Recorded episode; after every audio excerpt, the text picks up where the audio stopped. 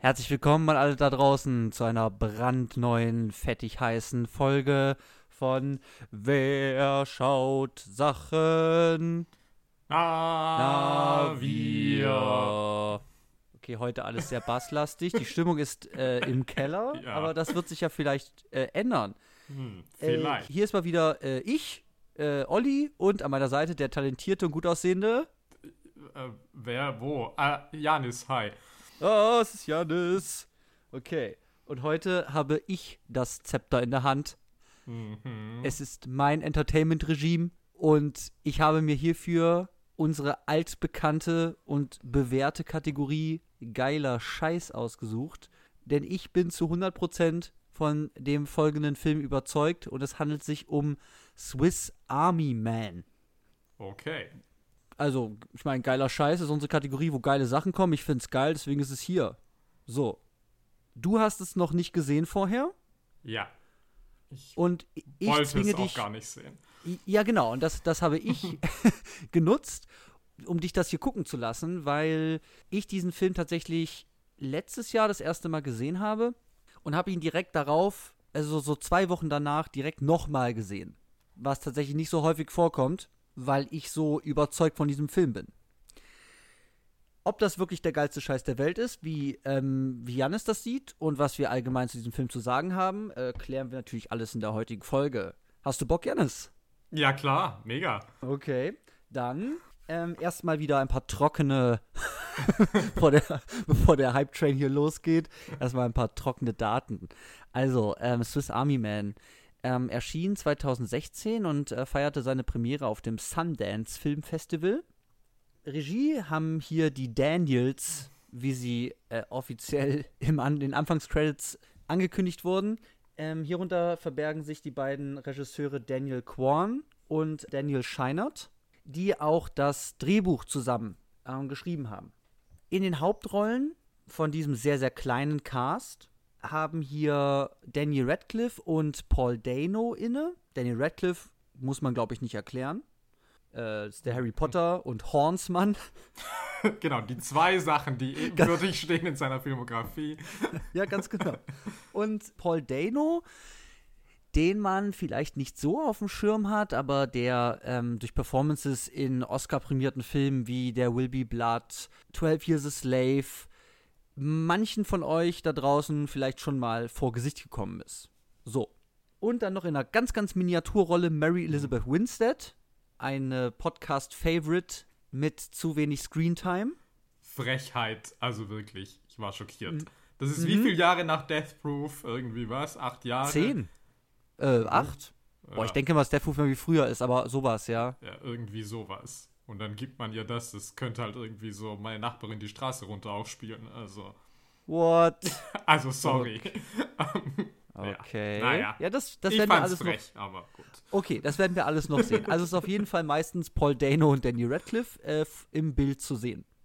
Dann, ja, vielleicht noch wichtig zu sagen zu den äh, beiden Regisseuren. Von denen kennt man jetzt so filmmäßig vielleicht nicht so viel, aber uns ist natürlich ein Schmankerl ins Auge gestochen, was ich mir gerade eben nochmal angeguckt habe, ähm, dass die beiden tatsächlich das Musikvideo äh, zu DJ Snake und Lil Jons Turn Down for What gedreht haben. Falls ihr das nicht gesehen habt, guckt euch das an. Es ist das bizarrste aller Zeiten. Aber es ist halt Und- auch wirklich geiler Scheiß. Also, Das ist halt auch geiler Scheiß. Und ähm, ihr erkennt vielleicht auch die Ähnlichkeiten zu Swiss Army Man, wenn ihr beides gesehen habt. Also so Regiestil lässt sich hier auch ablesen. ja. Und weil du sagst, man kennt filmtechnisch von ihnen nichts, ich glaube, also zusammen haben sie auch wirklich nur diesen Spielfilm bisher gedreht, der schon Mhm. erschienen ist. Also insofern, man kann sonst an Langfilmen nichts weiter kennen. Man kann, glaube ich, und das wäre jetzt mal eine Überleitung halt zum, zu, zum Budget und zu den Einnahmen, kann man sagen, dass es, also es ist eigentlich, ich habe so das Gefühl, dass das so ein Festival-Film, Independent-Film mit einer speziellen Setzung, den kann man halt mal machen, aber der ist jetzt nicht fürs große Geld da. Nee, Der hat eben auch nur 3 Millionen gekostet und hat weltweit 5 Millionen eingespielt. ja, okay. Ähm, weißt du, was die, was, die, was die Presse so gesagt hat? Ich glaube, das war so ein bisschen gemischt, aber grundsätzlich doch eher Mhm. auf der positiven Seite, würde ich mhm. jetzt denken. Und sie haben tatsächlich auch äh, auf dem Sundance Festival noch einen Regiepreis tatsächlich oh, bekommen. Okay, ja, nice. Also die äh, Argumente für geiler Scheiß häufen sich. Ähm, das wären jetzt erstmal bei mir so die, die groben Eckdaten. Mhm, ja. Und jetzt hast du die ehrenhafte Aufgabe, und wir alle zollen dir Respekt, uh. in 90 Sekunden diesen, ja, vielleicht doch verhältnismäßig komplexen Film äh, uns zu erzählen. Hast du deine Stoppuhr dabei? Ja, klar. Stoppuhr steht parat. Ich entschuldige mich jetzt schon für das, was es gibt, aber wir werden sehen. Ähm, ja. Also, ich beginne in 3, 2, 1. Also, es geht um Hank, einen jungen Mann, der auf einer einsamen Insel gestrandet ist. Und er ist gerade im Begriff, Selbstmord zu begehen, als eine Leiche am Strand angespült wird. Und obwohl die Leiche tot ist, ist ja eine Leiche, äh, furzt sie aber stark und Hank kann sie als Jetski benutzen, um von diesen 14 angetrieben zurück aufs Festland zu kommen. Dort irrt er allerdings immer noch verloren durch die Wildnis, zusammen mit der Leiche, die alle möglichen körperlichen Fähigkeiten besitzt, die den beiden beim Überleben helfen. Beziehungsweise Hank beim Überleben helfen, weil der andere mhm. ist ja tot. Ähm, mhm. Zudem beginnt die Leiche, die sich Manny nennt, zu sprechen und es beginnt sich eine Freundschaft zwischen den beiden zu entwickeln, wobei Hank Manny, der nichts mehr über das Leben weiß, seine Sicht auf die Konzepte des menschlichen Körpers und des gesellschaftlichen Lebens darlegt. Mhm. Auf Hanks Handy sieht Manny das Bild einer hübschen jungen Frau und Hank lässt ihn in dem Glauben, dass Manny sie geliebt hat, damit Manny sie zu ihr und zurück in die Zivilisation führt. Bei dieser Frau, Sarah, handelt es sich um eine Frau, die Hank immer im Bus gesehen hat, sich allerdings nie getraut hat, sie anzusprechen und von der er auch weiß, dass sie anderweitig verheiratet ist. Manny führt Hank schlussendlich zu Sarahs Haus. Diese ruft die Polizei. Die Polizei stellt fest, dass Manny tot ist, denken aber, dass es sich um Hank handelt. Hanks Vater wird gerufen, denkt, dass sein Sohn tot ist. Die Polizei finden die Fotos von Sarah auf dem Telefon und ähm, ah, okay. ja, der andere, okay, das wäre es gewesen. Ah, ähm, close, ja, close. Der andere klaut die Leiche, er wird dann mhm. am Strand gefasst, die Polizei will ihn abführen und davor wird dann die Leiche wieder von ihren Fürzen ins Meer getrieben und alle sehen das und sind erstaunt, weil sie eigentlich dachten, dass das alles Unsinn wäre, was Hank gesagt hätte. Ja. Ja, okay. So. Ja, ja. Äh, vielen Dank. Das, also das war, das war ganz nice, weil du hast halt eigentlich so, sagen wir mal, 90% dieses Films halt übersprungen, was aber halt voll okay ist, weil sich das alles eigentlich nicht in, sagen wir mal, äh, wichtigen handlungsvorantreibenden Punkten irgendwie halt niederschlägt, was ich da sehe. Ja. Und darüber ähm, werden wir halt jetzt auch noch zu reden haben. Ja, also, es ist ein Film, der heißt Swiss Army Man, übersetzt Schweizer Taschenmessermann. Also Oder Schweizer, Schweizer Taschenmann. Taschenmann. Schweizer Taschenmann, genau. Und das bezieht sich auf Manny, die Leiche, denn äh, er ist eine Leiche mit 1000 Anwendungsmöglichkeiten. Also, so würde es auf dem, auf dem, so wahrscheinlich in der Werbung stehen. äh, so viele hat er dann nicht, aber das klingt auf jeden Fall catchier.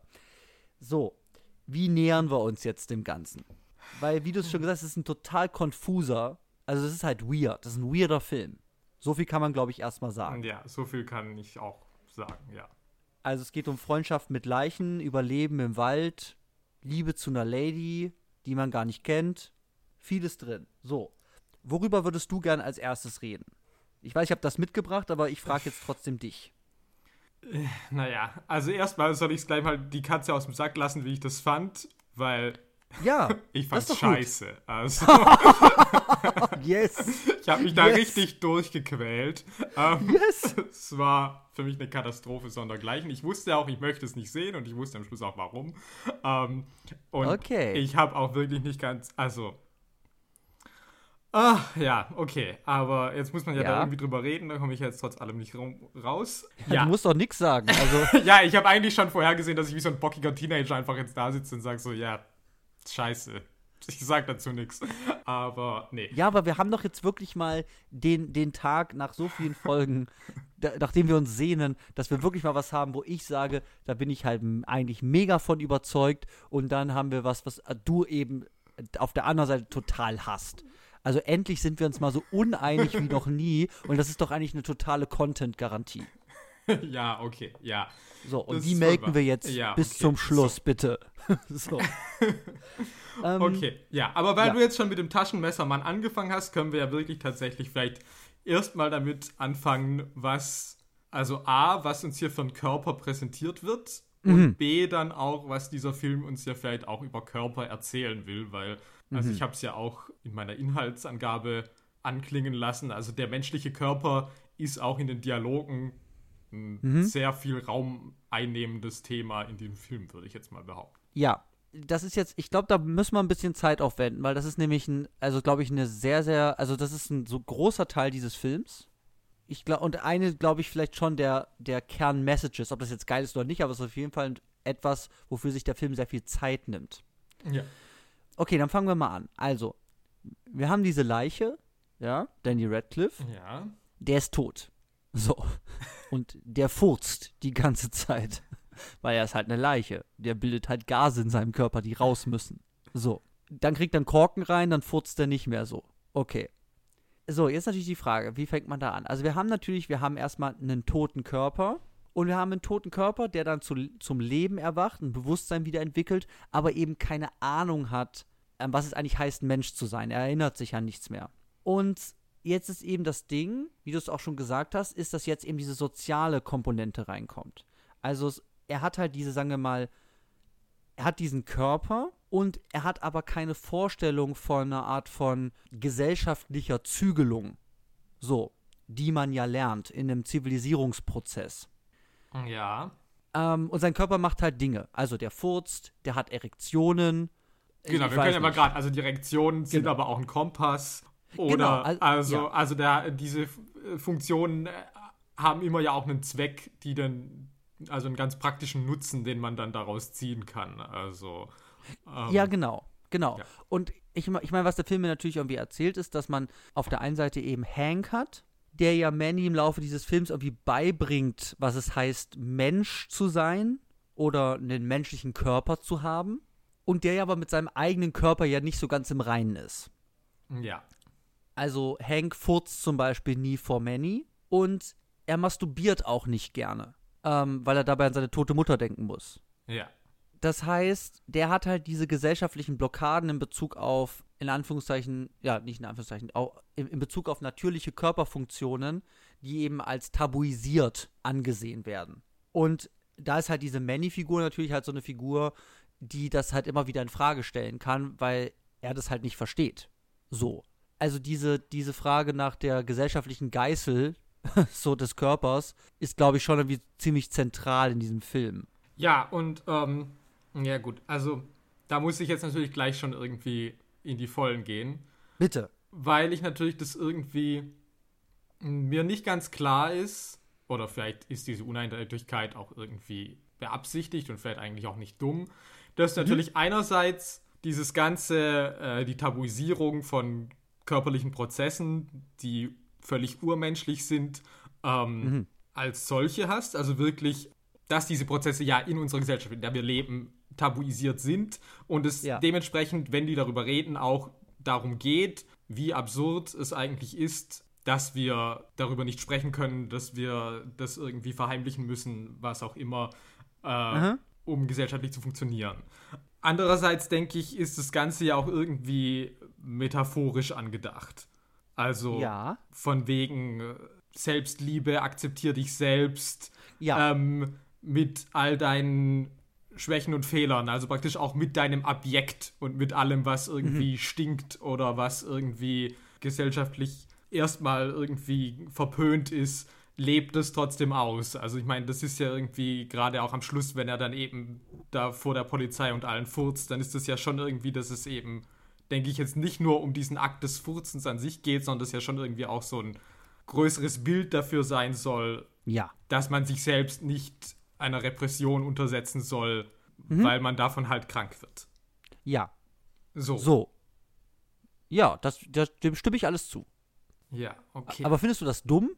Ich, nee, ich finde es nicht, also ich finde das alles thematisch eigentlich relativ einleuchtend ähm, und ich finde es mhm. auch nicht dumm. Ich fand es, wie gesagt, ein bisschen komisch, dass es, äh, dass es diese beiden Ebenen bedient irgendwie. Ähm, mhm. aber ja.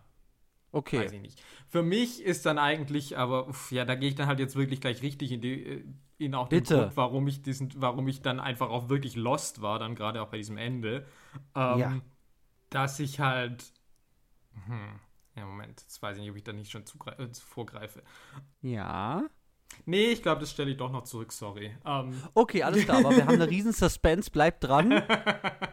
weil bei Jannis wird noch die dicke Bombe droppen, anscheinend. Aber okay, dann können wir erstmal festhalten, dass auf jeden Fall dieser Film dieses Leichenmotiv ja auf jeden Fall dazu benutzt, um etwas über Körper, über sozialisierte Körper, über natürliche Körper, über leidende Körper, über und Körper ja, aber auch den Körper als, also würde Mhm. ich ja dann auch sagen, als etwas, was irgendwie humoristisch ja irgendwie funktionieren soll. Also ich Ja. meine, diese ganzen, also jetzt die Fürze vielleicht, aber natürlich auch irgendwie Mhm. so diese, wie benutzt man diesen Körper dieser Leiche, also keine Ahnung, als Rasierer oder keine Ahnung, irgendwie als Maschinengewehr, sind ja auch irgendwie absurde Körperbilder, die Mhm. für humoristische Zwecke ja genutzt werden. Ja, total. Also nur ganz kurz für alle da draußen. Ich meine, ich, nur, nur noch mal ganz kurz der Vollständigkeitshalb, Vollständigkeitshalber. Was kann dieser Körper alles? Rasierer, magischer Penis, der Dinge findet, der kann Holz hacken, der kann schießen, der ist ein, der ist ein Wasserspender, Naja, der kann Feuer machen. Oder Der kann Feuer machen mit seiner Hand, genau. entzünden, Ähm, genau, das Schießen, da kann man eben auch so einen Haken, so einen Enterhaken reinstecken und dann schießt man den irgendwo rüber, um sich hochzuziehen. Ja. Also Und halt der, kann- Jetski gleich zu Beginn. Also Ja, dieser Ja, klar. Furzantrieb. Ja. Und wie ist das am Ende? Das habe ich nicht ganz, ich glaube, das kriege ich immer noch nicht, noch nicht ganz so hin, als sie auf dem Baum sitzen und von dem, von dem, vor dem Bären wegrennen. Ja. Dort habe ich das Gefühl, das ist es irgendwie nicht so, dass Mannys Emotionen und Gedanken Paul Dano irgendwie spürt oder auch denkt, also als ob er irgendwie in seinem Kopf ist. Ja. Also das kann er auch noch. Ja, gut. Wobei, also ich meine, So. das Ist löst sich ja alles ja. irgendwie auch dann doch relativ eindeutig auf, was ich auch dann wieder ein bisschen dumm fand. Mhm. Dass es ja schon auch wirklich mir nochmal recht explizit eigentlich gesagt wird von wegen, okay, Manny ist halt nur in Hanks Kopf. Okay, halt. Halt, halt, halt, halt, halt. So, jetzt müssen wir reden. Ja, okay. Weil das ist natürlich die große Frage. Also es ist, glaube ich, eine Frage, die diesen ganzen Film irgendwie eigentlich immer so ein bisschen begleitet, die Hank ja auch teilweise auch irgendwie reflektiert. Also dass du zumindest mal sagst, okay, ich bin halt total Banane oder ich habe halt Ewigkeiten nichts gegessen und getrunken, deswegen denke ich halt, dass diese Leiche redet. Also das ist schon Thema, die Möglichkeit, dass diese lebende Leiche wirkt, also wirklich nicht lebt. So, also dass das eine Illusion ist oder eine, eine Halluzination. Und das lässt sich natürlich überprüfen, wenn sie auf andere Menschen treffen. Das ist am Ende eben der Fall. Und die einzige, wo, man, wo er zumindest in dessen Anwesenheit Manny sich noch bewegt, ist die Tochter Ja. von Mary Elizabeth. Aber richtig interagieren, also dass ich so richtig eindeutig sagen kann, dass die beiden wie kommunizieren oder so, ist ja irgendwie nicht der Fall. nee. So. Und ab dann ist Manny eigentlich regungslos. Ja. So, wird dann eingetütet und er sagt dann halt nichts mehr, auch wenn Hank es dann versucht, irgendwie ihn wieder irgendwie dann so wach zu kriegen oder halt und so weiter. Also er, er macht halt nichts mehr. Aber, und ich meine, er gewinnt nie wieder sein, sein, sein Bewusstsein so zurück, wie er es in den ganzen Episoden im Wald zusammen mit Hank hatte. Aber er treibt natürlich Jetski-mäßig wieder davon. Ja.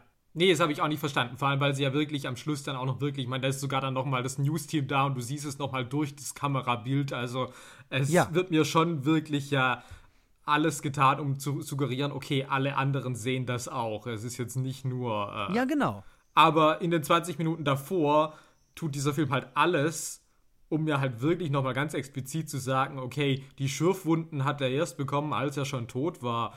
Mhm. Irgendwie, also wo ich das dann schon so sehe und ich meine, dass er eigentlich nur eine Fiktion, eine Kopfgeburt von Hank ist.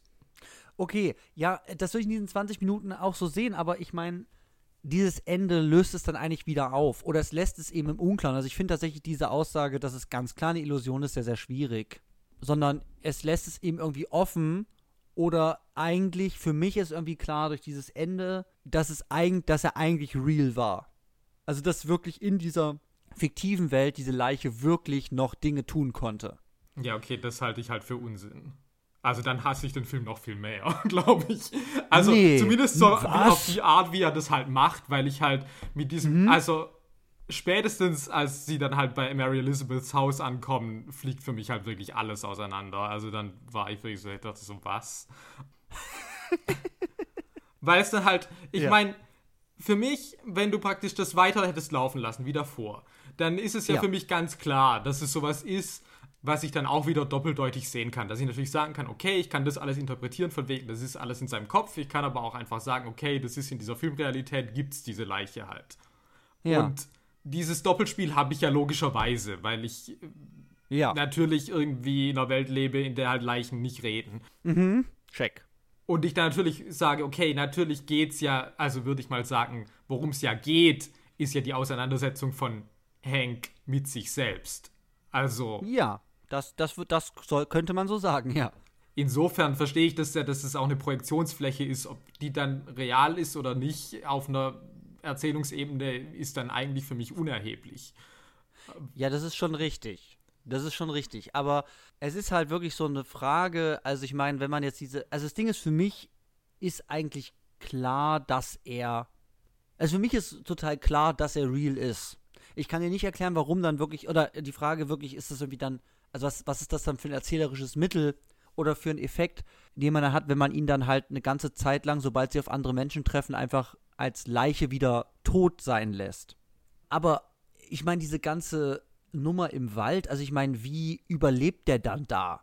Na, Also das ich meine, ist ja aber doch, also das war eben Ja. dieses Ding, wo ich ja auch wirklich dann so entsetzt war, dass ja dann Okay. wirklich auch die Insel gab es ja vermutlich am Anfang nicht. Das ist ja auch, dieser Wald scheint ja irgendwie 1000 Kilometer von irgendwie Zivilisation entfernt zu sein. Und dann ist ja von Mary Elizabeths Haus sind da diese ganzen Bauten, die sie da haben, irgendwie halt 30 Meter entfernt. Ja, das ist halt eh so geil. Also, Also- dementsprechend ist das für mich ja alles irgendwie. Der ist wahrscheinlich auch nie von einem Bären angefallen worden. Also, das sehe ich ja jetzt, dieses ganze Überlebens-Survival-Ding sehe ich halt alles gar nicht mehr so, weil ich halt denke, ja gut, der ist halt in einem Wald hinter einer Vorstadtsiedlung. Also, für mich ist der halt nicht lost. Also, Okay, also deswegen es meine ich halt, dass ich dieses ja. Ende, das ist für mich das dann alles so auflöst für Dumme, für so ein irgendwie. Und dann hat es halt nochmal dieses Endbild und dann ist so, vielleicht doch alles nicht, wo ich halt sage so, oh, boah, wow, okay, also mega Kniff. Aber also für mich hat das alles schon so kaputt gemacht in diesen 15 Minuten davor, dass ich halt da völlig raus bin. Okay. Ja. Äh, Ich kann das, ich kann das verstehen. Ich kann das nur mal aus meiner Perspektive kurz sagen. Das Ding ist, für mich hat das wirklich funktioniert. Auch dieses Ende. Und ich, ich, ich kann diese Lesart von diesem Aussteiger, der halt in der Gesellschaft, weil das ist ja schon ein Thema. Ich denke schon auch, also dieses Thema von, der will gar nicht zurück. Das ist ja auch irgendwann mal, reden die auch darüber, wie wäre es, wenn wir für immer hier im Wald leben würden. Weil die kommen ja klar. Also überleben scheint das mit dieser Leiche, zumindest so wie mir das da gezeigt wird, auf jeden Fall möglich zu sein. So, der kommt dann essen und so weiter, kann sich da Sachen bauen. Ähm, das heißt, es ist schon so eine Frage, ist dieser Mann geeignet oder, oder ist er glücklich in der Gesellschaft? So. Oder muss der nicht allein im Wald leben? Aber das Ding ist, ich habe das wirklich, ich habe diese, diese Setzung, ich habe ich hab das einfach angenommen. Also ich habe wirklich dieses, dieses Fantastische, die Möglichkeit, dass halt diese Leiche dort einfach real ist, mit all ihren Fähigkeiten, ihrem Bewusstsein. Dann sagt man halt, okay, die, die, die kann halt nix oder die ist halt kurz weg. Aber ich habe eigentlich nie dran gezweifelt tatsächlich, dass sie nicht real ist. So. Und deswegen hat dieses Ende, ich kann das verstehen, dass man das als so ein dummen Reveal oder nochmal so eine Tür aufmachen irgendwie ansehen kann. Aber für mich hatte das tatsächlich eine, eine richtige Magie dann trotzdem noch. Weil ich diese fiktive Setzung einfach irgendwie so schön finde. Und das, ich kann das total nachvollziehen, was du sagst. Für mich funktioniert es aber aus irgendeinem Grund, weil ich diese Möglichkeit der Illusion der, der ganzen Sache und dass er sich das alles einbildet als so ein Zufluchtsort in seinem Kopf, einfach sehr stark ausblende. Es ist eine Möglichkeit, sie reden ja auch darüber. Es ist nicht so, dass es gar nicht da ist, aber in den entscheidenden Momenten bin ich, an, bin ich mit anderen Dingen tatsächlich beschäftigt gewesen, als darüber wirklich so nachzudenken. Ja, wie gesagt, wenn der Film das einfach wie in den ersten zwei Dritteln gemacht hätte, ich meine, fand ich es trotzdem auch scheiße, aber ich meine, da habe ich das Ja. alles mit dieser Setzung völlig verstanden und fand das war Mhm. da völlig d'accord. Aber wie gesagt, wenn du mir dann halt irgendwie dann äh, jemand zur Obduktion daher schickst, der dann irgendwie sagt so, ja, nee, der ist wirklich tot, tot, dann. Ja gut, aber ich, meine, der ist ja wirklich tot, tot. Also ich meine, auch wenn der redet oder Dinge kann, dann wird, glaube ich, trotz, also denke ich trotzdem noch, dass der tot ist. Also es ist, es ist so, ein, so ein, es ist so ein bizarres Paradoxon. Aber in meinem Kopf ging das so gut zusammen. Tatsächlich. Das, ja, der ist trotzdem noch tot. Also, sein Herz schlägt vielleicht manchmal, wenn er geil wird oder so. Aber der ist tot. Und wenn die den dann obduzieren, dann ist der auch tot. So. Also ich, ich kann das total nachvollziehen, was du sagst. Ich, ich kann nur gerade so mal darstellen, was in meinem Kopf abgeht, wenn ich das gucke, dass ich wirklich denke, so, ja, der ist trotzdem tot. Das macht total Sinn. So, weil der ist schon immer tot gewesen. Auch wenn der Dinge tut.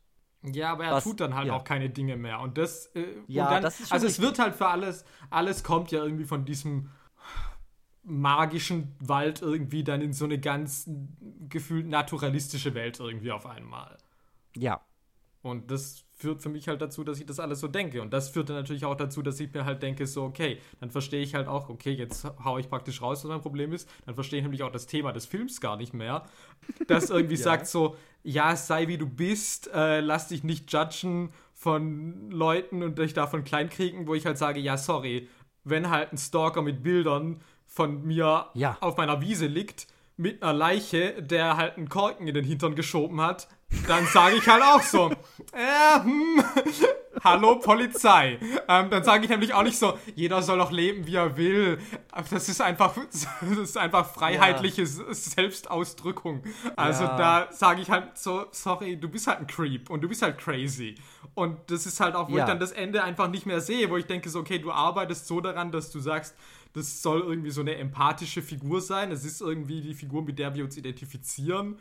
Und dann kommt halt dieses Ende und er wird halt irgendwie von der Polizei abgeführt. Aber es ist jetzt weder, dass der, also dann ist der Film für mich aber auch nicht so, dass du sagst, jetzt, jetzt wird es richtig düster und du sagst irgendwie so, ja, okay, der Nekrophile ist jetzt halt irgendwie ähm, im Garten aufgetaucht. Fuck, ähm, der muss weg. Also, sondern es bleibt ja trotzdem dann mit diesem Ende, dass ich eigentlich sage, so, ja, okay, er hat jetzt irgendwie ganz viel Shit durchgemacht und ist jetzt irgendwie weiter in seinem. Ja. Okay, okay, okay, okay, ja, ja. Da muss ich dem Film erstmal eins zugute halten. Also ich hasse natürlich auch diese großen, du bist ein Arsch und dann auf einmal rettest du, weiß nicht, Empire State Building oder so. Keine Ahnung, was eine Storyline ist. So. Aber äh, da ist ja zumindest, das, ich meine, was ist seine große Heldentat? Seine große Heldentat ist, dass er furzt vor anderen Leuten. Also das ist ja zumindest mit so einer Ironie oder mit vielleicht einer Originalität. Ich sage, okay, das ist zumindest ein Bild, was jetzt nicht so ausgelutscht ist, dass ich sage, bläh so, oh, der hat sich auch weiterentwickelt. Sondern das ist irgendwie so klein, dass ich irgendwie sage, okay, es funktioniert für mich tatsächlich. Und ich meine, ich finde tatsächlich, also Identifikationsfigur ist er wahrscheinlich schon, weil er ist die Hauptfigur. Aber ich finde aber nicht, dass dieser Film tatsächlich von vorn bis hinten das alles total einfach nur affirmativ irgendwie einfach hinnimmt. Selbst seine negativen Seiten sagt, ja, aber der ist dann dort trotzdem einfach dann gut. Hier ist die Entwicklung und deswegen ist er ein cooler Typ so. Weil, wie du sagst, der ist ein Creep. Und das weiß ich halt nicht, ob der. Also, das, hat, das habe ich bei diesem Film so nicht gesehen. Also, ich. Was das ein Creep ist? Na, ich habe das gesehen, aber ich habe nicht das Gefühl gehabt, dass der Film mir das so wirklich auch suggerieren will. Nein, also ich weiß ja nicht. Also ich meine, diese ganzen Gespräche mit Manny, da kommt er mir jetzt nicht vor als so ein Super. Also ich meine, der, der kann ja nichts. Also ich meine, der ist totunglücklich. So, erstmal das. Ja, aber das ist ja jetzt eher was, was uns, ja. was uns, Sympathie, was uns sympathisch sein könnte. Das, ja, also. aber er ist ja auch, aber er ist auf eine gewisse Art und Weise ja auch irgendwie, also teilweise ja auch, also auch schuld, weil eben, der macht halt, und das finde ich dann eigentlich, du hast, also ich glaube, du findest das nicht so geil, aber diese, dieser Reveal dann, das sagen kann, es ist eigentlich auch eh schon weird gewesen, weil dieses klassische Bild von hier ist ein Foto von einer Frau auf meinem Handy, deswegen ist es die Love, so, und das ist sie dann aber halt gar nicht, sondern er hat einfach nur ein Foto von der gemacht, wie er dann sagt, sie sah so glücklich aus. So. Aber der stand halt auf die und hat die halt nie angesprochen. Und trägt aber die ganze Zeit ein Foto von der auf seinem Handy rum. Und ich meine, das ist halt, ja, creepy as fuck. Ja. Und, und, das, und, und das sehe ich halt alles. Und deswegen, ich bin eigentlich total also ich, ich bin so ambivalent. Ich, also für mich ist ja, also ist es nicht immer, wo ich jetzt sage, ja, Furz. So, also, yes, für die Menschheit oder so. Also so er als Repräsentant also als, als, als, als Messias, äh, dass ich dann sage, so, ja, der hat's gerettet und deswegen, oh, geil, fühle ich mich jetzt gut als Zuschauer.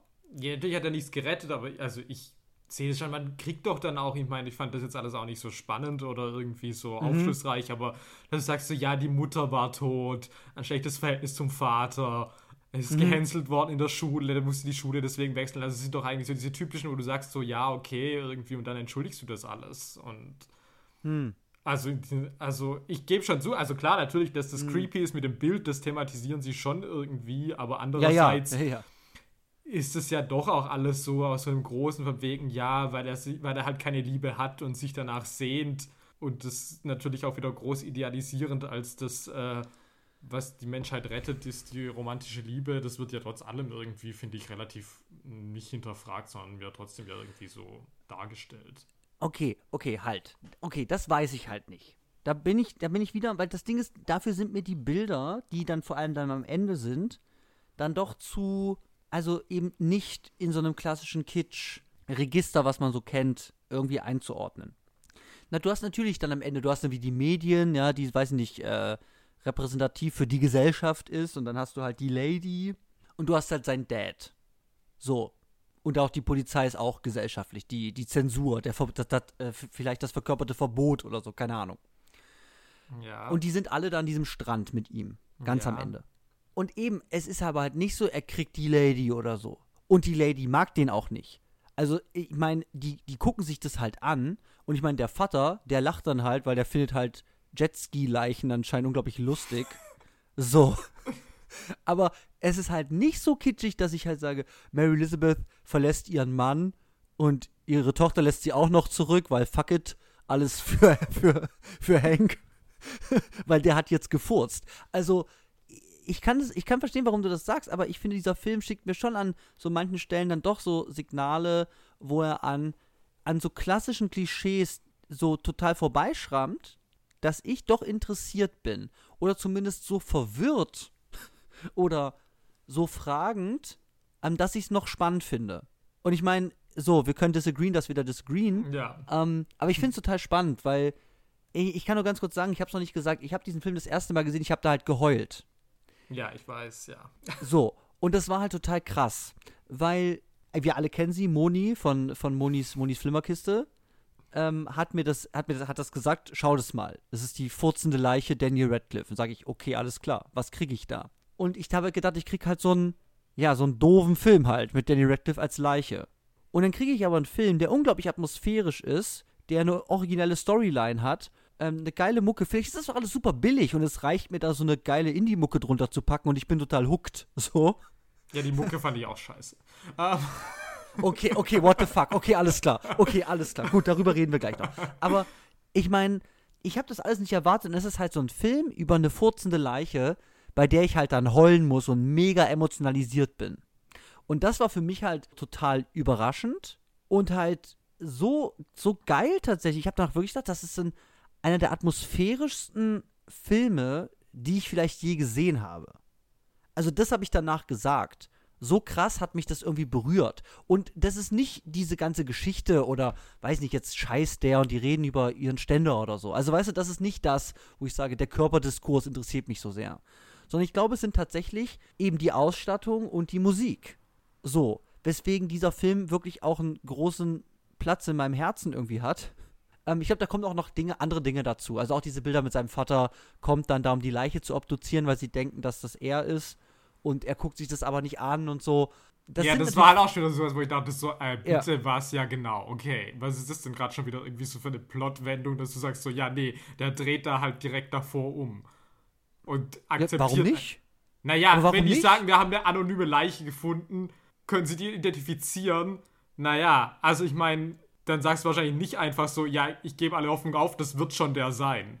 Also, Entschuldigung, das finde ich schon ganz schön ab, also fadenscheinig.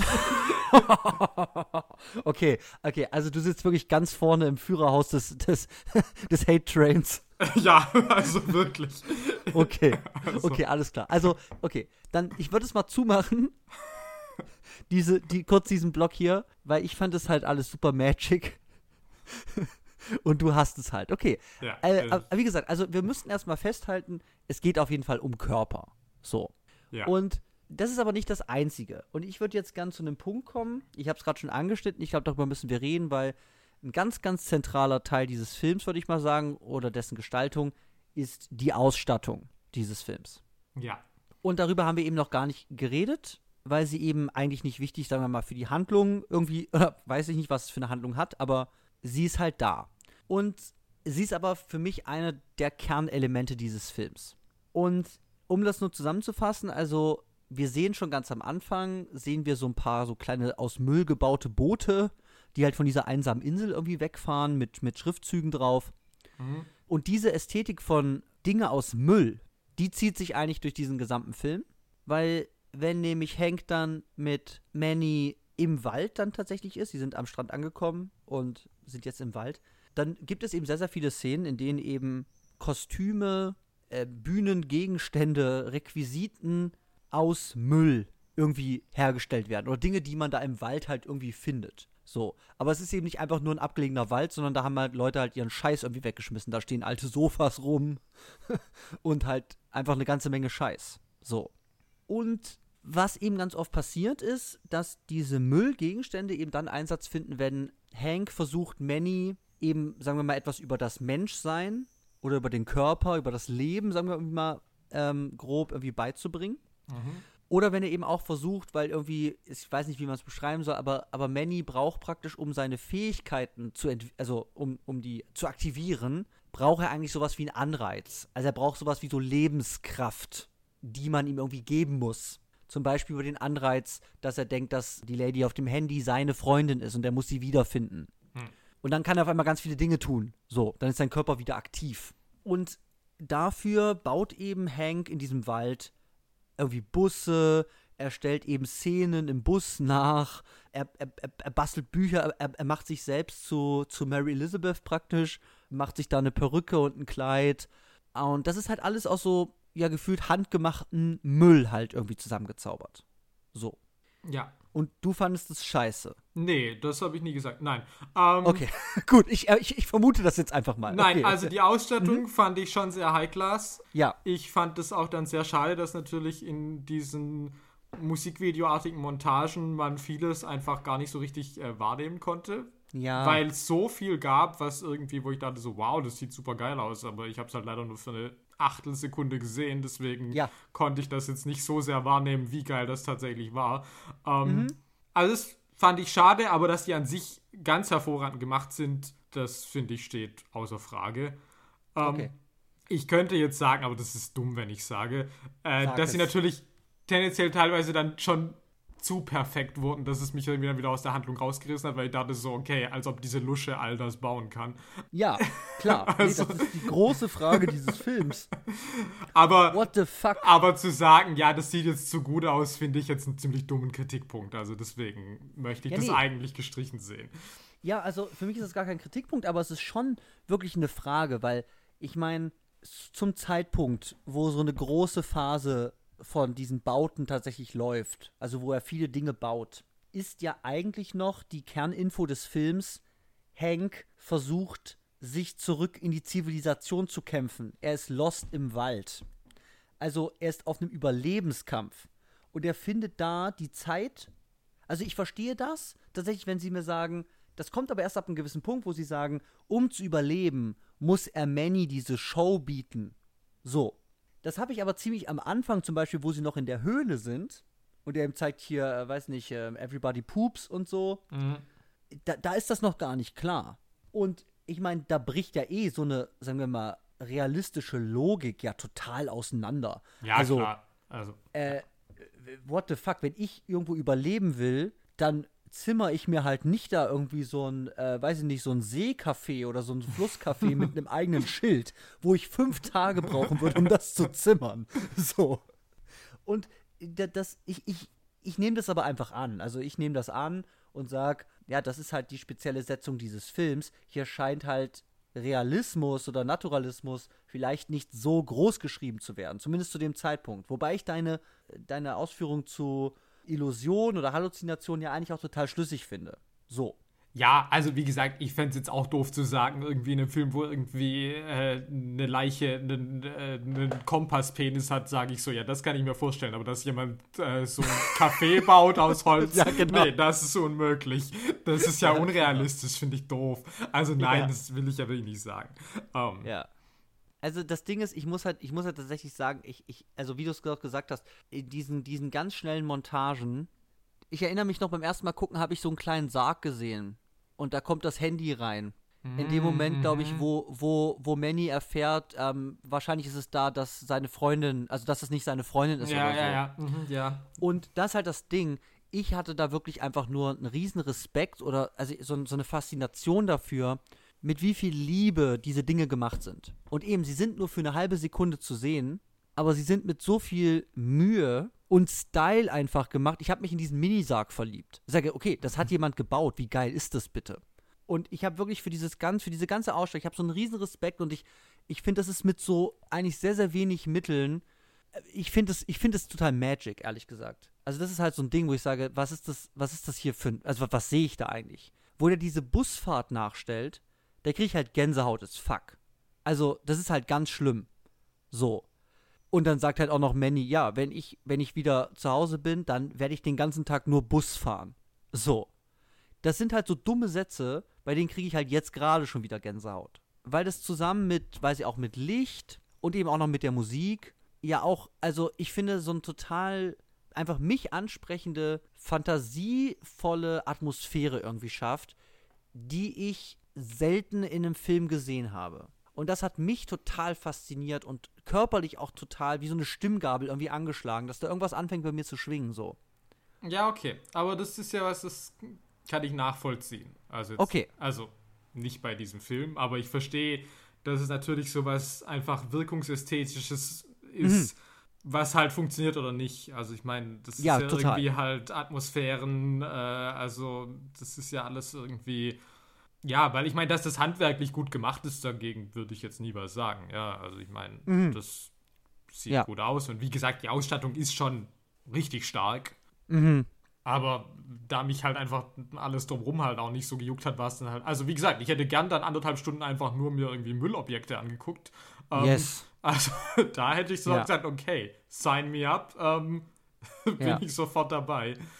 Aber wenn das halt im Dienst von mhm. irgendwie einer Narration ist, die mich halt eh nicht so sonderlich juckt, dann war es für mich jetzt halt auch nicht genug. Mhm. Ja, das, wie gesagt, das kann ich auch nachvollziehen. Da sind wir uns wieder zu einig für guten Content hier.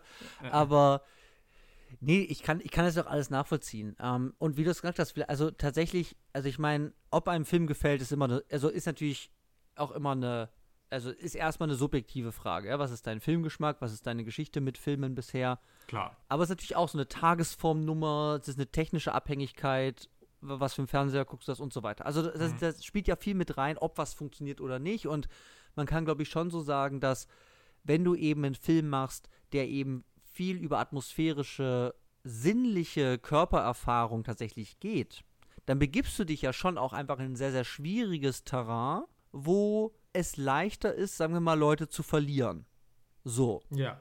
Weil eben vielleicht körperliche Wahrnehmung, wenn man das so wieder trennen will, was ich nicht mag, von einer gedanklichen Wahrnehmung oder von einer, von einer sinnbasierten Wahrnehmung ähm, irgendwie trennen will, ähm, dass das vielleicht wirklich noch subjektiv abhängiger ist, ob das funktioniert oder nicht.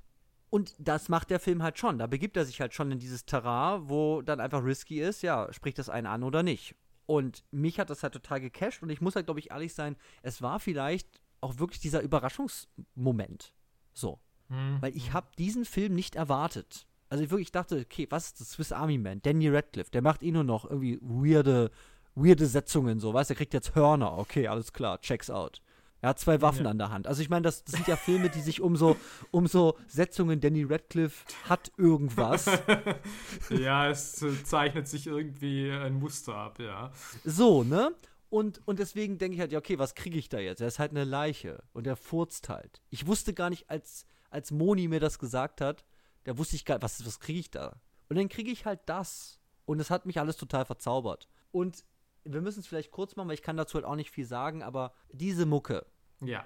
Ich liebe halt diese Mucke. Ich habe es halt wieder gemerkt. Ich hasse diesen Crazy Song. Ich hasse den. so sehr. Okay. Aber diese ganze Atmo-Mucke, die da läuft, auch am Ende, mit diesen komischen da Gesängen da im Hintergrund. Ja, so, das ist ja irgendwie größtenteils irgendwie so A Cappella-Gedöns. Und Genau. Ich finde das halt super nervig. Krass, okay. Also, also vielleicht auch, weil ich es wirklich, ich das Gefühl habe, das soll mich irgendwie so euphorisieren oder emotionalisieren und das Mhm. funktioniert für mich aber gar nicht. Und ähm, nee, und ich habe es dann auch nicht verstanden, ob das dann irgendwie so teilweise ironisch eingesetzt wird. Also, Mhm. dann gibt es irgendwie so diese Lyrics oder natürlich irgendwie, wenn sie dann Jurassic Park dann noch als A Cappella machen oder so und Ja. wo das für mich aber auch irgendwie auf so einem, ja, ich weiß nicht, das war mir vielleicht irgendwie so einem, also es ist vielleicht mein ganzes Problem mit diesem Film auch. Das ist irgendwie so, wir müssen jetzt ganz so zwanghaft irgendwie auf Kult, es ist ja so skurril, es ist ja so irgendwie ähm, Mhm. originell, wo ich halt denke, also wo es mir halt zu gewollt vorkommt. Mhm. Ist halt auf einem Level, Ja. wo ich denke, so, naja, die besten Kultfilme sind halt eigentlich die, die halt völlig unbeabsichtigt zu Kultfilmen geworden sind und nicht bei denen du halt hingesetzt hast und gesagt hast, so, okay, jetzt mache ich mal was und dann werden alle sagen, ja, das wird jetzt aber richtig abgefahren, weißt du? Mhm. Mhm. Das ist Ja. halt. Aber ich finde, also, ich- ja, das ist halt wieder so ein Wahrnehmungsding, weil ich fand das halt alles gar nicht doof. Und ich fand das auch gar nicht ironisch. Tatsächlich. Also, ich meine, wenn die halt dann so da, da, da, da, da, so, okay, ich sehe, dass es auch bizarr ist, ja. Aber tatsächlich, und das liegt vielleicht eben daran, wenn man den ganzen Rest nicht kauft, weil man es dumm findet, dann, dann, dann passt auch die Mucke nicht dazu, weil die Mucke nimmt sich schon sehr ernst. Also da hast du schon recht. Also die nimmt sich sehr, sehr ernst, glaube ich. Das weiß ich nicht, weil heute, also ich habe dann, als ich nochmal reingeguckt habe und da hatte dieser eine so Song, hatte so Lyrics von wegen, ja, wir machen jetzt eine Montage, you killed a raccoon, uh, use him like a machine gun oder was, wo ich dann dachte so, oh, okay, ähm, alles klar, wir kommentieren uns selbst, ah, okay, es ist diese Nummer. Okay, krass. Das habe ich gar nicht wahrgenommen. Ich habe es beim, Bei beim ersten Mal gucken. auch nicht äh, und dann nur, als ich heute nochmal in ein paar Sachen reingeguckt habe und dann war Mhm. das, also gerade eben auch in so die Montagen und so und dann war Ja. so, ich dachte so, hoch. Ah. Und äh, ja, hat mich auch nicht erfreut dann. Ja, okay. Ja, das ist halt wieder so ein persönlicher Geschmack. Ich finde diese Mucken tatsächlich sehr, sehr cool. Der Soundtrack lief auch nach dem ersten Mal gucken hier in unserer Wohnung auch hoch und runter, tatsächlich.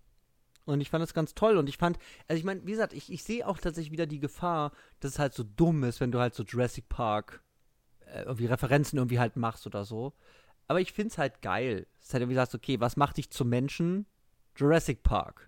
So, Laura fucking Dern. Ja, gut, So. also das darf ich ja nicht sagen. Das eine Mal, dass ich während diesem Film gelacht habe, war natürlich bei Laura Ja, es ist Laura Dern. Dern. Aber ich, also natürlich war ich da auch höchst erfreut, dass es wirklich zementiert hat, dass sie die wichtigste Schauspielerin des Jahrtausends ist. Ja. Aber, Ja. also, ja, da hat mich der Film wenigstens mal für zwei Sekunden glücklich gemacht. Das, Ja. Ja, okay, krass. Aber man kann auf jeden Fall sagen, dass dieser Film, also rein formal, ja schon sehr, sehr viel auch auf Musik einfach setzt.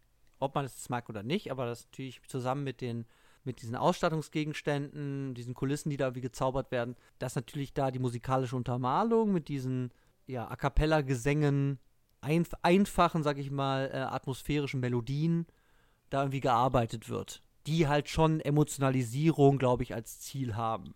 So kann man, glaube ich, ganz nüchtern das erstmal sagen. ja, ja, ja, auf jeden Fall. Okay, dann habe ich hier auf meiner. Ja, okay, also ich meine, weiß nicht, Dramaturgie, so, ne, Prämisse. Haben wir jetzt viel drüber geredet, ist es dumm, ist es nicht dumm? Ich meine, ich verstehe halt die Dramaturgie dieses Films. Wenn ich drauf gucke, eigentlich schon. Beim Gucken, also verstehe ich halt gar nichts. Also, ich meine, auf, äh, wenn ich das angucke, dann sehe ich eigentlich ja schon den roten Faden, der sich da durchzieht, vielleicht. So. Ja. Aber im ersten Mal gucken, dann ist ja, ist klar, jetzt baut er dem halt einen Bus nach. Also, weißt du, das sind halt so Punkte, wo ich halt nicht verstehe, was ich da sehe und halt auch nicht weiß, wo dieser Film tatsächlich drauf hinausläuft. So. Während des Guckens, wenn ich es dann gesehen habe, ist es eigentlich ziemlich stringent, aber irgendwie schafft es vielleicht diese komische Setzung mit dieser Leiche, mich immer wieder davon abzulenken und zu denken, äh, okay, was, was ist das? Da kann alles passieren. So. Was dann nicht, was es dann nicht tut. So. Ja, gut, ich meine, das würde ich dem Film ja vielleicht schon tatsächlich zugute halten, dass, dass er wirklich nicht so plotbasiert ist, sondern dass der Hauptteil ja wirklich einfach so, und da sind sie ja wieder mal, sind wir mal wieder bei den Odd Couples, würde ich jetzt mal sagen, und ja Yes. wirklich äh, um diese Beziehung zwischen den beiden und was da so passiert. Ja. Und das nimmt schon viel Raum ein und das, äh, also hat mich alles jetzt nicht so gejuckt, aber wenigstens fand ich es besser, wenn man jetzt irgendwie alle zwei Minuten dann noch irgendwie mehr Bärenattacke oder keine Ahnung, also da jetzt Ja, noch ja. mehr Survival irgendwie da rein hätte packen müssen, um zu sagen, ja, man braucht es irgendwie, um da jetzt Ja. mehr klassischen Plot, Plotpoints zu haben. Also das hätte ich dann auch nicht gebraucht. Ja. Es ist schon ein sehr, sehr dialoglastiger Film zwischen diesen ja, beiden. Ja. Und, und deswegen habe ich auch, ich habe am Anfang auch gesagt, nach deiner Zusammenfassung, ne, also es ist voll okay, den ganzen Wald zu überspringen. In so einer Zusammenfassung, wenn man so die Plotpoints, wo man jetzt nicht jede, jede Entwicklung zwischen den beiden irgendwie darstellen muss, jetzt mag er den, jetzt mag er den nicht mehr oder so. Also ich meine, da wirst du halt nicht satt. Da Ja. braucht man halt, das haben wir früher versucht, deswegen hat es zehn Minuten gedauert, Ja. Filme zusammenzufassen. ja, aber es ist eben ein großer Teil, wo die beiden einfach im Wald halt abhängen, sich unterhalten, versuchen zu überleben und halt irgendwie Dinge bauen. So. Also Hank baut Ja. Dinge mit Daniel Radcliffe. so. Ja, wir müssen, also wir haben es gerade schon mal kurz angesprochen, ne? aber ich frage es jetzt mal trotzdem. Ja. Wie geil ist Daniel Radcliffe in diesem Film? Okay, auch äh, eine der wenigen Dinge, die ich ja wirklich positiv hervorheben kann, ist auf jeden Fall Daniel Radcliffe und was er mit seinem Körper macht. Ähm, hab da dann vorhin auch nochmal gelesen, dass er wirklich auch versucht hat, praktisch fast alles selber zu machen und selbst dann bei den Sachen, die halt irgendwie ein Dummy machen musste, er darauf bestanden, dass er dann dann selber wirft oder so. Also, ähm, Aha, okay. okay. Nee, also ich finde das, ich finde das sehr stark. Also wie gesagt, vor allem natürlich irgendwie körperlich irgendwie, wo ich bei vielen dachte Mhm. so, wow, okay, das ist sehr cool, was er da macht. Und, äh, Ja. und es ist ja schon, ich meine, das- er ist eine fucking Leiche und Mhm. er spielt das halt verdammt gut. Und ich meine, also er gibt ja irgendwie schon so einen Charme und irgendwie einen Charakter. Ja, ich hab's, ich hab das, also das Ding ist, ich hab mir da nie so viel Gedanken drüber gemacht, weil es einfach funktioniert hat, glaube ich. Und ich meine, Paul Dano, ich kann Paul Dano immer angucken, das ist so ein äh, Mann, der kann irgendwie immer alles machen bei mir, keine Ahnung. Und ja, also irgendwie jetzt beim dritten Mal gucken, fand ich irgendwie, was er mit seiner Stimme macht, halt äh, teilweise so ein bisschen irr. Aber ich kann es gar nicht genau beschreiben. Irgendwie hat es mich gestört. Aber eben, ich würde ja diese Leistung auch, also gar nicht so richtig jetzt, okay, welche Facetten spielt der irgendwie, weil es halt auch teilweise total überzogen ist, weil es halt eine Leiche. Also ich meine, was, was soll der machen? Der hat halt weirde Gesichtsausdrücke. so. Aber eben, die musst du halt erstmal machen. Und das ist halt wirklich so Körperarbeit. Ja. Wo ich auch sagen muss, hätte ich nicht gedacht, dass Danny Radcliffe mir halt so eine Leiche tatsächlich irgendwie cool und glaubhaft irgendwie spielen kann. Also, ist halt so eine Frage, ne? Also, jetzt, jetzt nochmal. Also, meinst du, Danny Radcliffe, also, ich meine, es ist halt so weird, aber der, der macht halt wirklich halt, er hat jetzt mehrere Filme auf dem Konto, die diese weirden Setzungen irgendwie haben. So. Und er ist dann eben die Setzung. so. Mhm, Also, ja. also schreibt man dann für Daniel so, hey, Danny, wir wollen einen Film Danny Radcliffe machen, was will er denn spielen? Ähm, ja, einen Baum kommt bald. Also, weißt du, das würde mich halt nicht wundern. so, weil, weil das wird er halt machen. So. Also, keine Ahnung, da kann man spekulieren oder nicht, aber Ja. ich finde es nur so weird, wenn man sich diese Filmografie mal anguckt. Ähm, und ich bin auch sehr gespannt, was da noch kommen wird. so. Ja, also ich meine, ich weiß nicht, was es da jetzt alles noch gibt. Also klar, Horns habe ich auch gesehen. Bei Ganzer Kimbo war mir nicht klar, dass das äh, der Plot ist, dass er Waffenhände Ja, klar. hat. Ja, der kriegt, die, der, okay. der, kriegt die, der kriegt die dran geschraubt. An seine Hände. Ganz akimbo. okay, ja, das war mir halt nicht klar. Ähm, ich denke halt immer, ich meine, der hat halt Cash wie, wie Harry. Ähm, und Ja. äh, dementsprechend denke ich halt immer, der macht halt, worauf er Bock hat. Und anscheinend scheint das halt Mhm. irgendwie sowas zu sein, vielleicht. Ja, und ich finde es tatsächlich spannender, als wenn er jetzt jedes Jahr irgendwie drei Nicholas Sparks Ja, Rom-Com-Verfilmungen machen würde. So, dann wäre halt okay, der Mann ist halt, der macht's fürs Cash, der, der macht's halt, weil er es gern macht, aber ich muss mir das nicht angucken. So. Ja, weiß ich halt nicht. Also nach Horns und dem jetzt heute wäre ich halt vielleicht ganz dankbar über ein paar Nicholas Sparks Verfilmungen mal.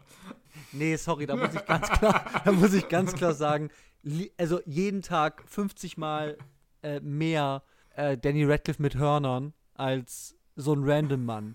Ah, du bist meine Liebe, aber ich kann dich nicht haben. Ah, am Ende doch. So. Ja, Also- klingt doch super, wäre ich schon dabei. Ja, Ähm, ge- so. Das ist halt ein Problem. Ich weiß gar nicht, äh, hast du schon mal, ich weiß nicht, ist deine, ist deine Rom-Com-Love-Seite hier schon mal nee. im Podcast-Thema gewesen? nee, die ist eigentlich auch nicht für die Öffentlichkeit bestimmt. Ähm, Okay. das Ja. Finde ich, äh, werd ich ja eh geoutet. zu. Ähm, ja, das stimmt. Ja, okay. Also, ich ich freue mich auf jeden Fall auf die 27 Dresses-Episode. Oh, Die das habe ich nie gesehen, also das wäre mal ganz geil. Oh vielleicht. Gott, Ja. bitte nicht. Oh, Judy Greer, ah, auch da. Okay. ja, die liebe ich ja. Ja, also, schau, ist da für jeden was Okay. dabei. Ja. Ja, äh, ich gucke auf meine Liste und ich glaube, wir haben jetzt über alles gequatscht, was man jetzt irgendwie quatschen, also was ich jetzt zu quatschen hätte. Hast du noch was? Nee, nicht so wirklich. Also ich habe alles, ich habe am Anfang so ziemlich auch alles einfach gesagt, was halt für mich aus einer persönlichen Erfahrung diesen Film halt einfach zu geilem Scheiß macht. Und das ist eben eine sehr originelle Setzung.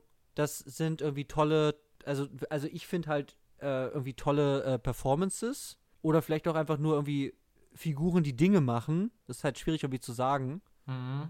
Aber es ist auf jeden Fall irgendwie so eine, also wirklich auch so eine weirde Situation da einfach, weil eben, es sind die ganze Zeit so Fragezeichen mit, was ist das für eine Wildnis, wo Sofas rumstehen? Also ich verstehe das, also ich verstehe das ja dann schon irgendwie am Ende alles, aber es hat ja schon wirklich diese Fragezeichen und du weißt, ich liebe die Fragezeichen. Also ich liebe ja, wenn ein Film sich mir nicht ganz erschließt, dann bin ich ja total hooked. So, ob er es jetzt gewollt oder, oder, oder ungewollt macht, ist mir da ganz oft egal. So. Und ja, also ich, mich hat er damals total verzaubert. Ich war hin und weg damals und war jetzt okay, das ist halt atmosphärischer Scheiß, den ich halt liebe und selten so kriege. Und deswegen hat das Ding für, für in meinem Herzen auf jeden Fall einen Platz. So. Deswegen habe ich das heute hier gewählt. Und ich finde es geil, dass es dich abgefuckt hat. Nicht um dich abzufacken, sondern endlich haben wir es geschafft. Ja, endlich. Ja, nee, ich konnte da wirklich, ich konnte da, ich kam da gar nicht rein. Krass, Ähm, ey. Oh also Mann, ey. wirklich, ich habe irgendwann auch wirklich so ständig auf die Uhr geguckt und war so, wie lange geht das noch? Oh. Der geht auch nur 90, Ja. 97 oder so. Ja, es war trotzdem so, oh nö, war es noch 20 Minuten? Okay. Nee, und ich meine, ich verstehe, was du sagst, wahrscheinlich irgendwie, mein, also, ich will jetzt nicht sagen, dass du auf dem Niveau von einem Teenager bist, aber ich denke, wenn ich 15 gewesen wäre, hätte ich wahrscheinlich auch so gesagt, so, oh, ist so originell, das reicht mir schon.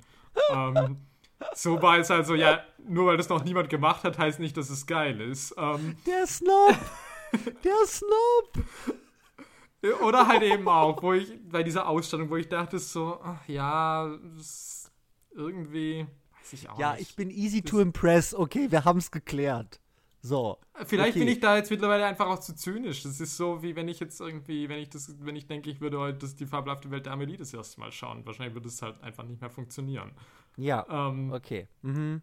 Das war halt auch Magic. Und heutzutage habe ich halt Angst davor, das nochmal zu gucken, weil ich halt Angst habe, dass die ganze Magic halt nicht mehr zündet. Und Okay. Du hättest das Ganze auch, sagen wir mal, neutraler ausdrücken können, mit mehr auf deine eigene subjektive Haltung bezogen, aber du kannst auch einfach auf alle scheißen, die dumm sind und Ich hab, das habe ich ja gar nicht gesagt. Ich finde, die fabelhafte Welt der Amelie ist wahrscheinlich trotzdem ein fantastischer Film. Ich sage nur halt, dass ich Ja. glaube halt, dass die Magie für mich halt nicht mehr zünden würde. Und Ja. so sage ich es halt auch hier, dass ich halt denke, mit äh, anderen Seherfahrungen vielleicht, die ich gemacht hätte, hätte mich das heute vielleicht völlig weggeflasht. Wobei, ich glaube, Ja. selbst dann eigentlich ist da zu viel, was halt wirklich einfach überhaupt nicht irgendwie in meine Richtung geht. Also, es, also okay. ja, Ähm, das gebe ja, ich ja ganz ganz ehrlich zu. Also es war Ja, jetzt ja, gar nee, nicht so, total. sorry, wenn das jetzt so rüberkam wie von wegen so. Nein, nein, ähm, nein, ich ziehe dich, doch- ich zieh dich doch nur auf. Ich will dich einfach nur Okay. beleidigen. Das ist auch Okay, manchmal ja, einfach gut, eine ja. Notwendigkeit. Das ist gut, ja. ich will nur noch mal ganz kurz an unser nicht existentes Publikum da draußen ähm, die Message äh, schicken. Jannis hielt Greta für Magic. Also Ja. entscheidet ihr da draußen, äh, was ist mehr Magic? Greta oder Swiss Army Man? Die Antworten würden mich sehr, sehr interessieren tatsächlich. Okay, dazu sage ich jetzt wirklich nichts mehr. Nee, nee, war, war wirklich einfach, war wirklich ernst gemeint. Würde mich wirklich interessieren, ob die Leute sagen, Greta ist der magischste Film unserer Generation. ja, okay. Wir hatten gar keinen Intro-Song, aber es gibt auf jeden Ach Fall einen so. Outro-Song, denn das war geiler, Geiler Scheiß. Geiler Scheiß. Es Oder auch nur Scheiß, geil. aber- Nein, es ist einfach geil. Scheiß. So. Ja, gleich zum nächsten Jingle, oder? Yes. Top 3. Top Top 3. 3. 3, 1, 2, 2, 1. 3. Ja, die Top 3. Was haben wir Ja. für eine Top 3 heute?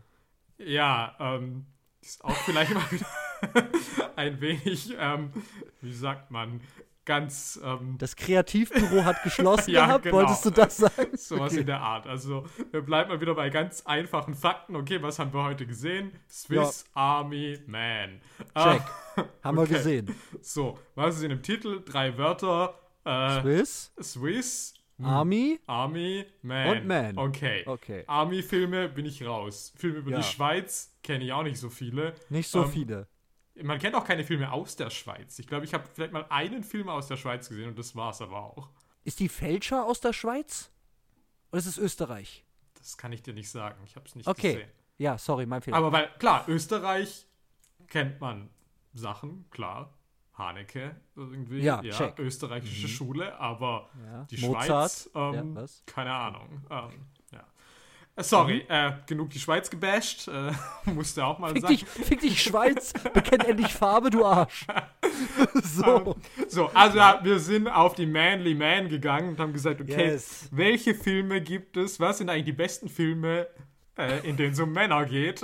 Also in dem ein Mann im Titel vorhanden ist. Ja.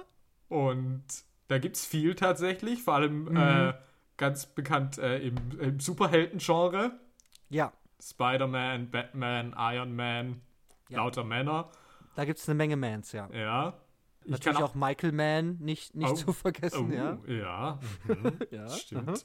Ja, und jetzt werden wir mal sehen, was wir da so haben. Ich kann schon mal sagen, als Honorable Mention, ich hätte es so gern gewählt, aber ich konnte es dann doch nicht mit meinem Gewissen vereinbaren, wäre auf jeden Fall der Hollow Man gewesen. Ja. Kevin Bacon at its best.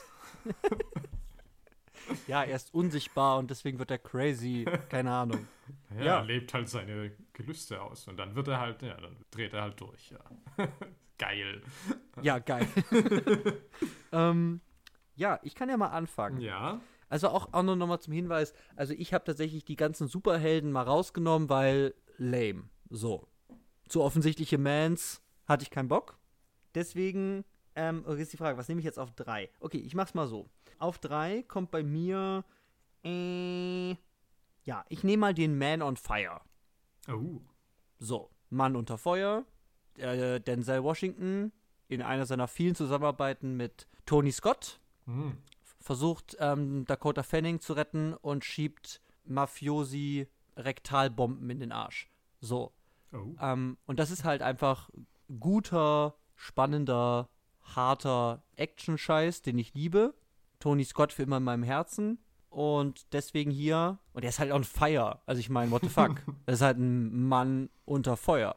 Und der steht ordentlich unter Feuer, weil der hatte nämlich nie, der war total unglücklich und hatte dieses Mädchen kennengelernt und dann entführen die die. Was für Idioten. So. also deswegen äh, bei mir der Man on Fire auf der 3. Mhm. Bei mir ist auf der 3 ähm, The Thin Man, der dünne Mann. Was hast du jetzt wieder ausgegraben? Er erkläre dich. Ja, also es ist aus den 30ern. Da geht es um so ein Detektiv-Ehepaar. Ich weiß gar nicht, sind sie beide Detektive? Na, auf jeden Fall ist so ein Paar, die lösen Kriminalfälle, die haben einen Hund dabei und die trinken immer gern einen noch dazu. Also es ist so eine Mischung aus Screwball, Salonkomödie und so Agatha Christie Murder Mystery. Okay. Und das sind halt Sachen, die ich liebe. Da gab es eine ganze Reihe, also es sind irgendwie sechs Teile oder so. Und ich habe mich heute gefragt, wer ist eigentlich der dünne Mann? Und tatsächlich habe ich dann noch raus. Ah, das ist auch äh, ist eine Dashiell Hammett-Verfilmung, falls es äh, hier so für die, weiß ich nicht, Was? Noir, Action? Noir, ähm, Krimi-Fans hier. äh, Hallo? naja, jedenfalls, ich glaube, der dünne Mann ist im ersten Teil das Mordopfer, aber dann hat man ja eine Reihe draus gemacht und dann war halt der Detektiv ist einfach mal der dünne Mann, weil sonst machen diese Titel wahrscheinlich keinen Sinn mehr. Aber, also, ich glaube, es ist völlig ist super dumm. egal, wer eigentlich der dünne Mann ist. Okay, aber es gibt immer einen dünnen Mann auf jeden Fall. Na, Das ist auf jeden Fall immer im Titel. Ich weiß nicht, ob das dann in den, in den Sequels überhaupt noch irgendwie thematisiert wird, ob dann jemand sagt so, ah, weil du nur dich von Whisky ernährst, bist du so dünn, oder? Ich weiß es nicht. Ja, okay. ja gut, auf meiner 2 sind sogar mehrere Männer Oh. und sie tragen alle schwarz. Es sind die Men in Black. Ich, ich, also vor allem der erste, weil der mit Abstand der beste ist. Äh, was? Barry Sonnenfeld? Aha. Der beste Mann Ach so. Aha. in Hollywood? Ja, klar. Ja. Mit äh, Vincent D'Onofrio Oh. als böses Alien Oh. und Will Smith und äh, äh, Tommy Lee Jones. Ist auch ein Cast aus der Hölle, ey. ja, Hm. ist halt ein kultiger Kultfilm auch meiner Kindheit und ich mag das tatsächlich sehr gerne. Hat nette Action, hat nette Gags, sieht gut aus, gut gemachte so Kostüme und so, hat einfach diese nette Welt. Glaube ich auch irgendwie Comic oder so, glaube ich auch gewesen, Men in Black vorher. Und ja, ich muss auch einfach sagen, ich habe nicht viel im Internet gefunden. Ich habe jetzt viel aus meinem Gedächtnis genommen und deswegen muss ich jetzt mit der Liste arbeiten, die mein Kopf hergegeben hat. und ja, deswegen bei mir die Men in Black. Die sehen gut aus, die tragen schwarz. Der Titel sagt mir genau das, wie diese Men aussehen. Und das finde ich gut. Keine Verwirrung, deswegen bei mir auf der 2. Mhm. Ja, bei mir auf der 2 habe ich Der Mann, der zu viel wusste. The Man Who Knew Too Much. Ähm, Das ist Hitchcock? das ist Hitchcock. Hitchcock hat das zweimal gedreht. Ich meine das Remake. Also er Ja. hat den Film selber geremaked, also wie so Haneke Funny What? Games. Und genau, das Remake aus den 50ern mit James Stewart und Doris Day.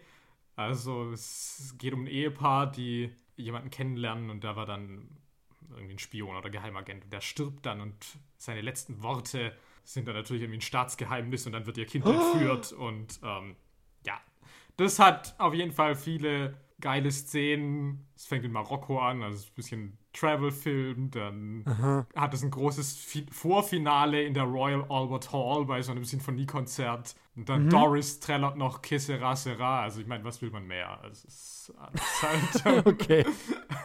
ja, also es ist vielleicht jetzt nicht der beste Hitchcock-Film, aber es ist vielleicht einer der unterhaltsamsten, würde ich sagen. Also, ich finde es halt, ich find's halt total spannend, wenn man sich halt diese Thriller-Plots halt anguckt, die dann ja zuhauf immer noch irgendwie zu finden sind. Also als du das erzählt hast, ja. war halt sofort, ja klar, der Staatsfeind Nummer eins. Also so, ich meine, solche Sachen gibt es halt. Und Hitchcock halt da ziemlich früh auch am Start, diese Plots auch irgendwie ja. zumindest zu drehen, rauszubringen. Hat er das auch geschrieben? Nee, aber das ist tatsächlich was, Okay. was, was ich mich bei Hitchcock so oft frage, ist, dass thematisch sich trotzdem viele Filme äh, Sachen wieder aufgreifen, wo ich denke, okay, also irgendwie steckt da ja schon auch was drin, was jetzt nicht nur inszenatorischer Natur ist, was das Mhm. Övre irgendwie verbindet, sondern auch inhaltlicher Ja. Natur. Also insofern. Ja, absolut. Also weiß ich Absolut. nicht, wie viel Input er da jetzt hatte oder ob das einfach in der Stoffwahl schon lag, aber auf jeden Fall ähm, Ja. ist es jetzt nicht so, dass du sagen kannst, ja, okay, sind jetzt einfach irgendwie nur Thriller und stehen sonst in keinem Verhältnis zueinander. Also da Er hat auf jeden Fall ein. Fable für solche Plotlines, die auch einfach unglaublich einflussreich auch einfach werden. Ja, dann. das absolut, So, das muss man ja. einfach sagen. Ja, okay, gute Ja. Wahl. Mhm. Ja, mache ich meine Eins, ne? Mhm. Ich muss auch noch kurz sagen, also ähm, ich habe ihn leider nicht ganz gesehen, deswegen ist er nicht auf meiner Eins. Habe ich natürlich auch noch den Gemini Man Ja, uh, auf, ja. auf Mary Elizabeth, yes. Liste. Oh nein. ähm, ja, okay, also wie gesagt, ist jetzt nicht mein absoluter Lieblingsfilm, aber mehr ist mir nicht eingefallen. Bei mir auf der Eins ist natürlich Der Vogelmann. Es ist äh, Birdman. ah, oh. Ah, okay. Ja, der ist mir gerade eben noch eingefallen. Also kurz vor dem Podcast. ähm, ja, Birdman, Alejandro ähm, González Iñárritu, ähm, Michael Keaton als dieser abgehalfterte Superhelden-Schauspieler, der es jetzt am Broadway versucht. Ähm, Plansequenz-Film oder nee, Plansequenz-Film, wie heißt das? One-Shot-Film, Ja, sowas. weiß nicht genau, wie man das nennt. Ja. Ja, ähm, auf jeden Fall ohne sichtbaren Schnitt. Es wurde geschnitten, aber es tut so, als ob man keinen Schnitt hat in diesem Theaterhaus. Und ich habe das vor kurzem mal wieder gesehen und dann ist doch immer, ich glaube, ich liebe es immer mehr, je öfter ich sehe.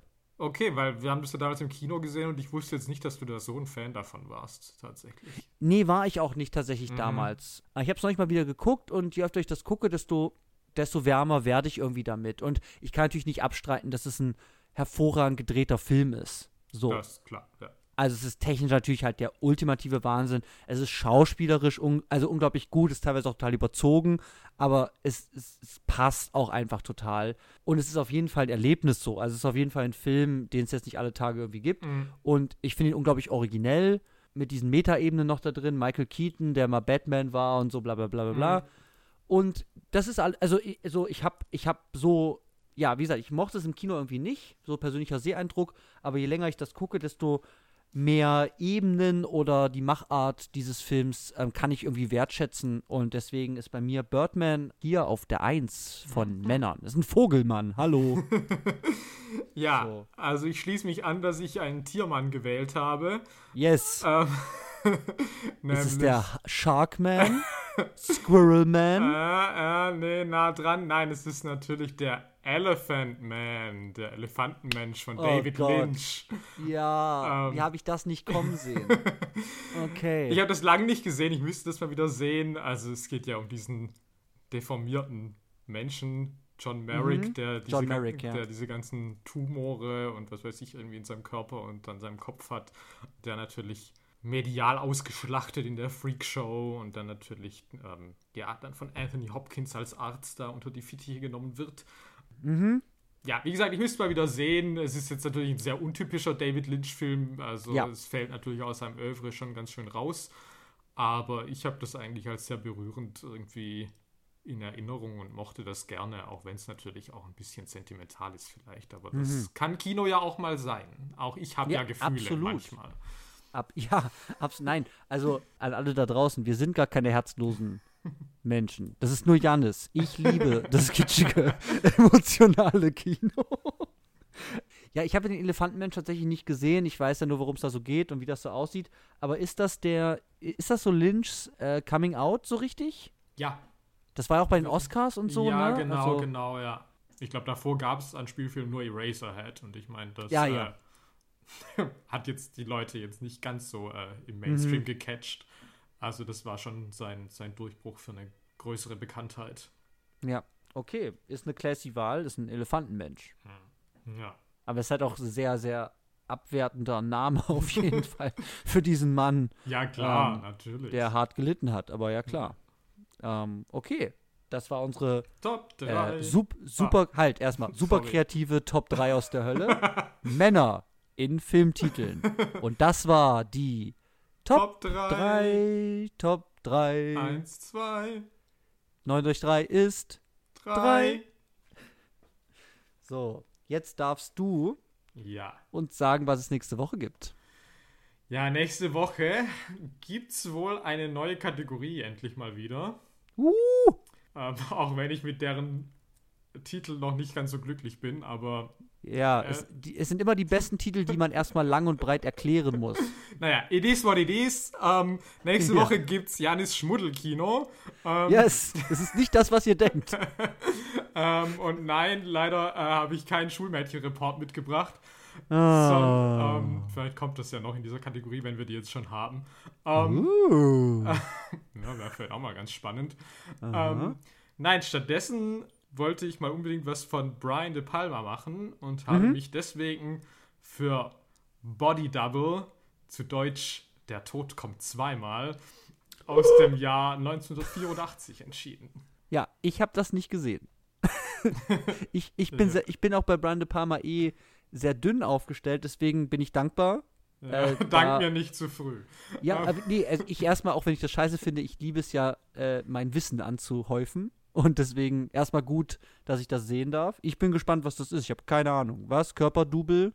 Ja, Äh, Körper- Tod kommt zweimal vorbei? Okay, sehr gerne. Ja.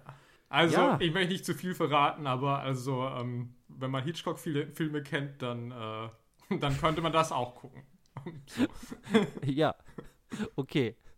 Okay, ich, wieder, ich bin hooked. Ich gucke mir das an und dann Yes. hören wir uns in der nächsten Folge dann wieder. Danke an dich, Janis. Obwohl Danke du diesen Film so gehasst hast, dass du Ja. trotzdem mit mir drüber geredet hast. Was muss, das muss. Ja. ähm, ja, und natürlich auch an unsere lieben ZuhörerInnen da draußen. Vielen Dank. Wir lieben euch. Ja, wir schätzen Ihr es uns sehr auch. für jeden Einzelnen, der sich erbarmt, uns anzuhören. Ja, wir brauchen die Klicks. Ich bin bald arbeitslos, bitte. bitte tut es. Gut, dann hören wir uns nächste Woche Ja. im großen Charity-Podcast mit dem Titel Wer schaut Sachen. Sachen